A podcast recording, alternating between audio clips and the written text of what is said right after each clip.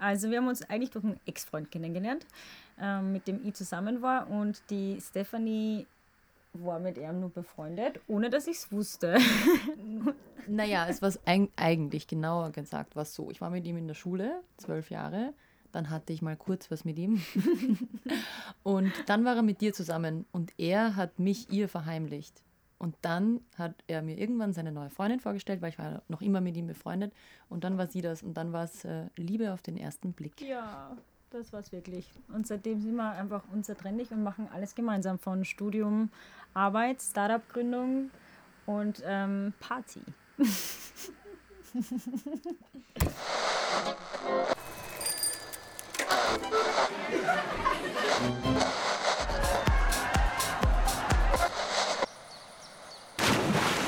Gefährst. Der Podcast von Fräulein Flora.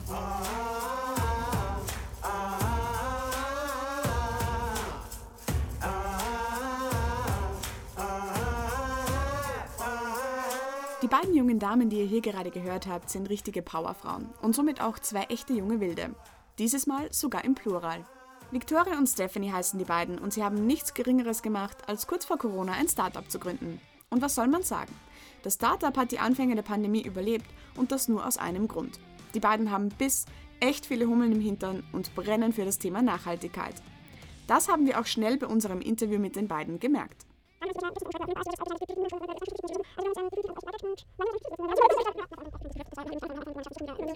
Jetzt aber Spaß beiseite und zu den beiden jungen Damen. Stephanie kommt ursprünglich aus dem schönen Wien, arbeitet dort für eine Marketingagentur und tanzt für ihr Leben gerne. Victoria ist gebürtige Salzburgerin, hat 14 Jahre in Polen gelebt und hat vor noch nicht einmal einem Jahr den Entschluss gefasst, als elfte Generation die Übernahme des 375-jährigen Familienunternehmens zu verweigern. Stattdessen zieht sie jetzt gemeinsam mit ihrer Partnerin ihr eigenes Ding durch. Aber was ist eigentlich dieses eigene Ding, das die beiden auf den Namen Damn Plastic getauft haben? es war einfach schon zertrungen, einfach innerlich. Ich bin jeden Tag zwar aufgestanden und gesagt, okay, jetzt bist du in der Firma und das ist super schön, aber ich möchte halt unbedingt, dass die Menschen das, was ich jetzt weiß und das, was wir uns einfach mit der Steph auch, oder was wir am Anfang ein bisschen so Social Media mäßig angefangen haben, wo man nie im Leben gedacht, also das wäre nie, dass das, dass das eine Firma wird, das war einfach, es hat einfach sein müssen. Also und vor allem, ich bin ein extrem ideengetriebener Mensch und ich habe so viele Sachen im Kopf gehabt und ein paar Jahre später habe ich es am Markt gesehen, was mich so geärgert hat. Und dann habe ich gesagt, okay, diesmal lasse ich mir das jetzt nicht mehr nehmen. Ich möchte das, ich muss das jetzt da. Und es war dann eben nach dem Fortgehen direkt, wie gesagt, aufgestanden, mitten in der Nacht. Ähm, Steph, du musst jetzt herfahren, wir machen das jetzt. Der haben Plastik heißt, wir tun das jetzt. Und beide haben wir eigentlich gesagt, passt, dann machen wir Teilzeitarbeit oder gehen ich aus dem Familienunternehmen, sie eben aus ihrer Firma ähm, auf Teilzeit und haben alles Mögliche getan, damit deren Plastik noch nur ein paar Monate das ist, was jetzt ist, nämlich eigentlich ein Franchise-Konzept, was wir aufgebaut haben. Ähm, der Flagship Store super erfolgreich, Linz das nächste, Wien jetzt, Luxemburg, Dresden, Leipzig, ähm, damit wir es abkürzen. Also es, es tut sich wahnsinnig viel. Der eigentliche Schlüsselmoment, welcher bei Vicky zum Umdenken geführt hat, war ein Morgen-Danach-Moment, wie ihn wahrscheinlich jeder junge Mensch kennt. Der Morgen nach der Party. Der Moment beim Fortgehen, nach der Party, wie so die letzten, es ist schon hell geworden und dann, boah, Steph, schau dir den Boden an. Es ist einfach überall. Es ist so schlimm, was wir einfach mit der Welt dann und wie schlimm wir ähm, oder so leichtsinnig einfach auch mit einem Rohstoff umgehen, der einfach absolut cool ist.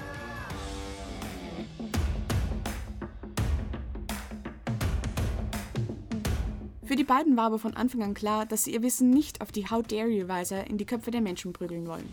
Denn was Vicky immer wieder betont, der in Plastik ist nicht gegen Plastik, sondern nur gegen den falschen Umgang damit.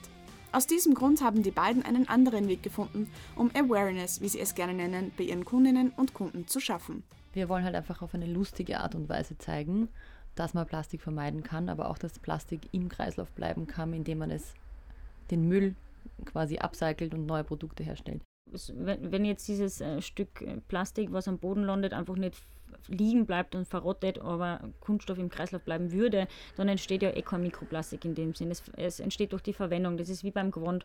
Äh, die wenigsten wissen, wenn sie jedes Mal ihr Gewand waschen, äh, vor allem das synthetische oder Sportkleidung, da wird jedes Mal so viel Mikroplastik ins Wasser pumpt und die Filteranlagen, die was wir haben, sind einfach zu grob, dass sie das rauskriegen und deswegen landet es dann direkt im Essen und unser Zellamoser Fisch hat Mikroplastik, das müsst ihr euch mal vorstellen, am, Entschuldigung, am A der Welt, dass der Fisch so, schon verseicht ist voller Plastik, ist wirklich traurig und dass kein einziger Vogel mehr nicht Plastikstücke im Magen hat und die meiste Todesrate einfach am vollen Magen voller Plastik besteht, weil sie es auch nicht rauskriegen. Und das ist halt, das sind so Punkte, wo ich sage, okay, möchte ich direkt sagen, aber bin trotzdem der Meinung, dass es der falsche Weg wäre, den Menschen das einfach auf diese How dare you äh, Art und Weise rüberzubringen, sondern eben so wie wir, wo wir sagen, schau mal, bringst du das dahin, wo es hin muss? Wird es abgesackelt, wird es im Kreislauf behalten, dann ist das Problem eigentlich gelöst.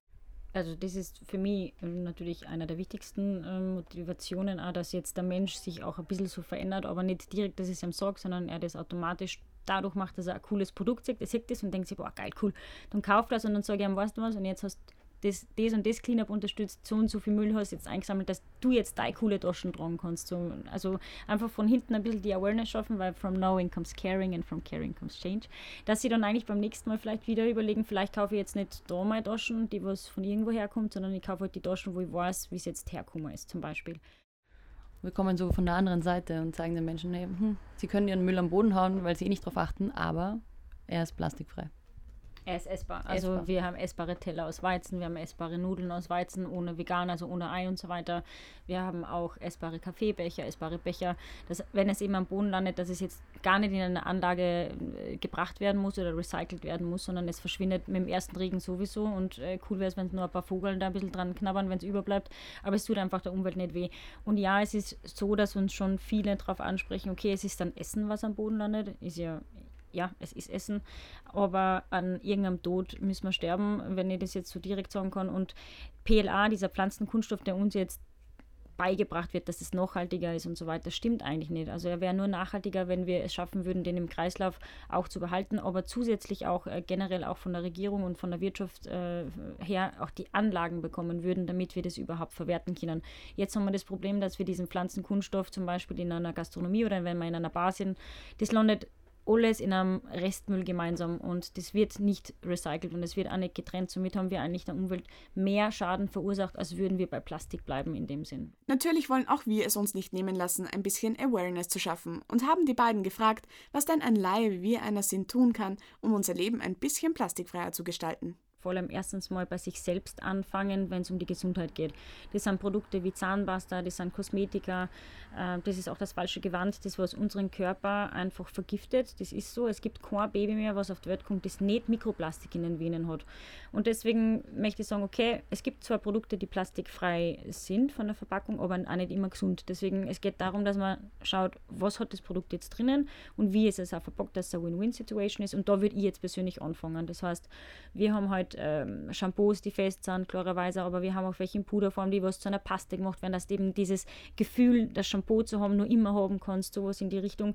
Und erst dann schauen, was kann ich denn nur zusätzlich an Müll reduzieren. Das war halt dann im, im Küchenbereich, würde ich sagen, wo es das Essen, die, die Verpackung, dass ich mehr mitnehme. Ja, jeder weiß das, also Reuse und so weiter.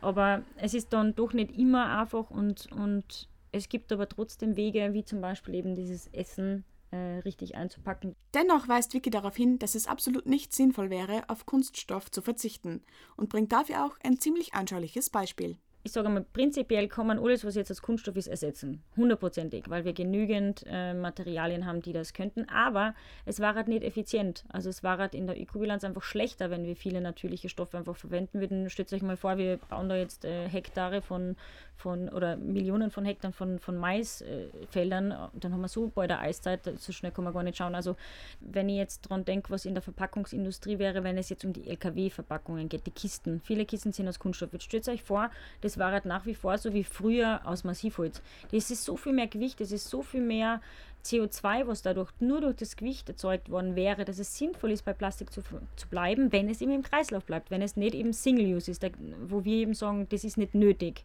Bei uns im Store jetzt die Produkte sind nicht alle plastikfrei. Wir haben voll viele Produkte, die aus Plastikmüll abgecycelt wurden, also wo wirklich äh, aus dem Plastikmüll zum Beispiel Schmuck hergestellt wird oder Taschen hergestellt werden. Aus alten Feuerwehrschläuchen oder Autogurten wird, wird einfach eine Tasche hergestellt. Also es ist bei uns nicht alles plastikfrei, weil das Produkt an sich aus Plastik besteht, aus Plastikmüll und das so im Kreislauf bleibt. It's not about damn plastic, it's about damn people. Das ist die Message von Vicky und Stephanie, dem quirligen Unternehmerduo, den jungen Wilden von Damn Plastic.